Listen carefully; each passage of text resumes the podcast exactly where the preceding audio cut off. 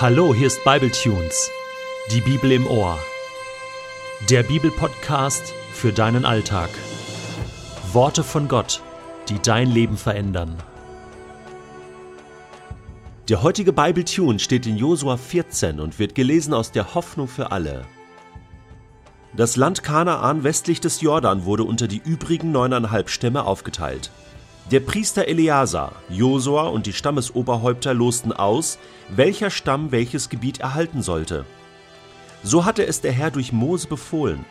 Zweieinhalb Stämme hatten bereits östlich des Jordan Grundbesitz erhalten.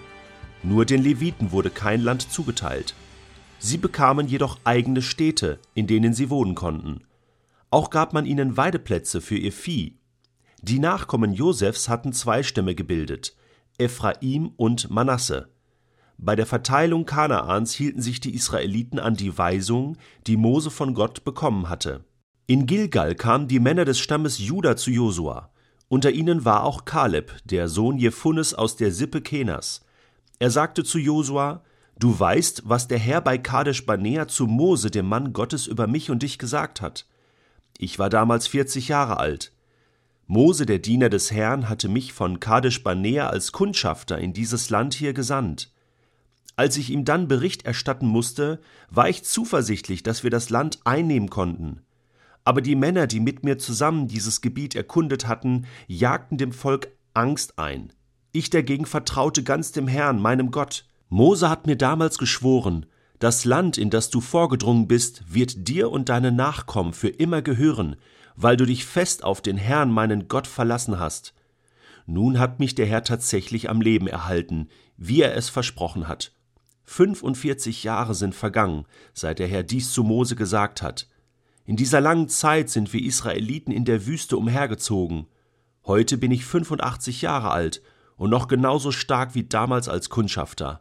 Ich habe die gleiche Kraft und kann immer noch kämpfen und Kriegszüge unternehmen. Teile mir das Bergland zu, das der Herr mir damals versprochen hat.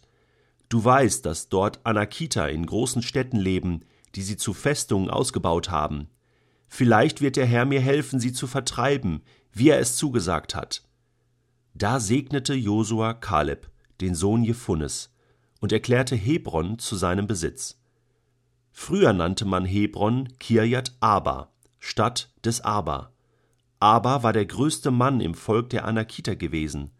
Heute gehört die Stadt den Nachkommen Kalebs, weil er dem Herrn, dem Gott Israels, völlig vertraut und gehorcht hatte. Der Krieg war beendet und das Land kam zur Ruhe. Petrus ist irgendwann einmal zu Jesus gegangen und hat ihn etwas ganz Wichtiges gefragt.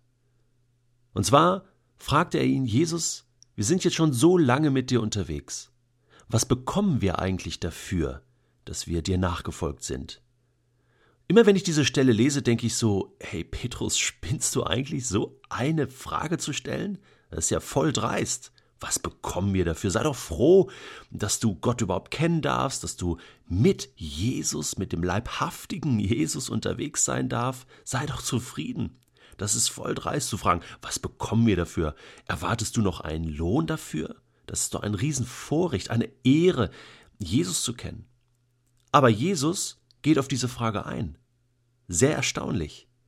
Und sagt, ja, Petrus, ihr, die ihr alles aufgegeben habt, die ihr mir vertraut habt, die ihr mir nachgefolgt seid, ihr werdet alles zurückbekommen. Ihr habt Häuser, Familien, eure Jobs aufgegeben für mich. Ihr bekommt das alles zurück. Mehrfach und das ewige Leben, was ja das Wichtigste ist, noch dazu. Ein Platz im Himmel, ein Platz an der Seite von Jesus und jetzt schon im jetzigen Leben Ehre und Segen und unterwegs sein mit Jesus. Mir kommt es so vor, dass Kaleb genau die gleiche Frage stellt. Genau das gleiche einfordert sozusagen. Er war ein Mann ganz unscheinbar, er kommt gar nicht so oft vor im Alten Testament, in den Mosebüchern, aber immer wenn er vorkommt, dann ist das richtig cool. Er ist so ein richtiger Glaubensheld, für mich einer der größten, ganz ehrlich. Kaleb fasziniert mich, weil der ist so treu. Das ist so ein klasse Typ. Der hat Gott so vertraut. Ja, er war einer von diesen zwölf Kundschaftern damals, so wie Josua übrigens auch. Und die beiden waren die einzigen, die damals, ich sag mal so, den Schwanz nicht eingezogen haben, sondern gesagt haben, hey, wir schaffen das, das Land Kanaan einzunehmen. Und jetzt, 45 Jahre später, war es soweit. Jetzt standen sie auf diesem Land und sie haben gesehen, es hat sich gelohnt, Gott zu vertrauen. Wir hätten schon viel früher reinkommen können. Wir hätten uns diesen ganzen Stress sparen können. Aber naja. Und Kaleb kommt jetzt und stellt auch diese dreiste Frage. Was bekomme ich dafür? Mose hat mir damals versprochen, ich bekomme ein Stück Land, hier, Bergland, Hebron, die Stadt Hebron, was dann später auch seinen Nachkommen gehört. Hammer, oder? Und er bekommt diese Stadt. Er bekam genau das, was Gott ihm versprochen hatte. Und damit geht er ganz demütig um. Er sagt zum Beispiel, hey, ja, tatsächlich habe ich diese 40 Jahre Wüste überlebt. Das ist keine Selbstverständlichkeit.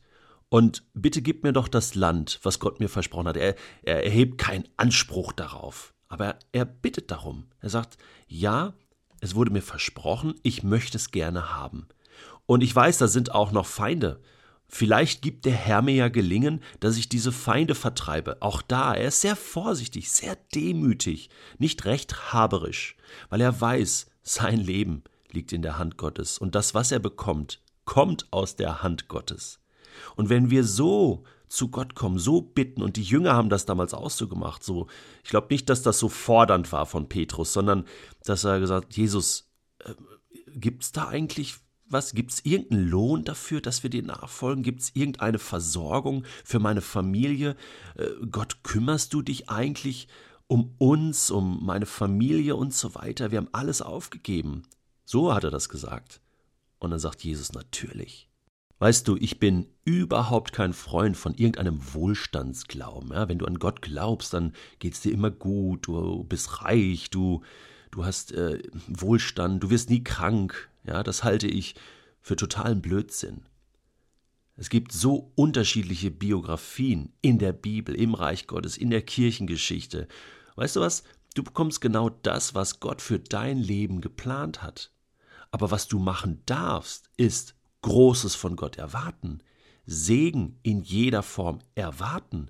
Was du machen darfst, ist zu Gott kommen und ihn fragen, Gott, was bekomme ich dafür, dass ich dir, und jetzt kommt's, völlig vertraue, mein Leben in deine Hände lege, mein Leben auch investiere als als Opfer sozusagen investiere für dich und dein Reich, was bekomme ich dafür?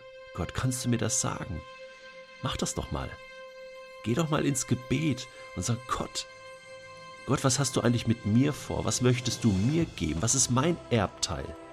Was ist das, was du mir geben möchtest, auch als, als Chance? Ich meine, so eine Stadt zu bekommen wie Hebron, die dann auch noch zu erobern, sie zu verwalten und zu managen und sie zum Blühen zu bringen, das ist auch ein tolles Erbteil.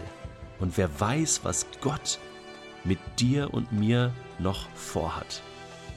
Ich möchte mir diese Chance nicht entgehen lassen und möchte Gott fragen, was bekomme ich dafür, dass ich dir vertraue?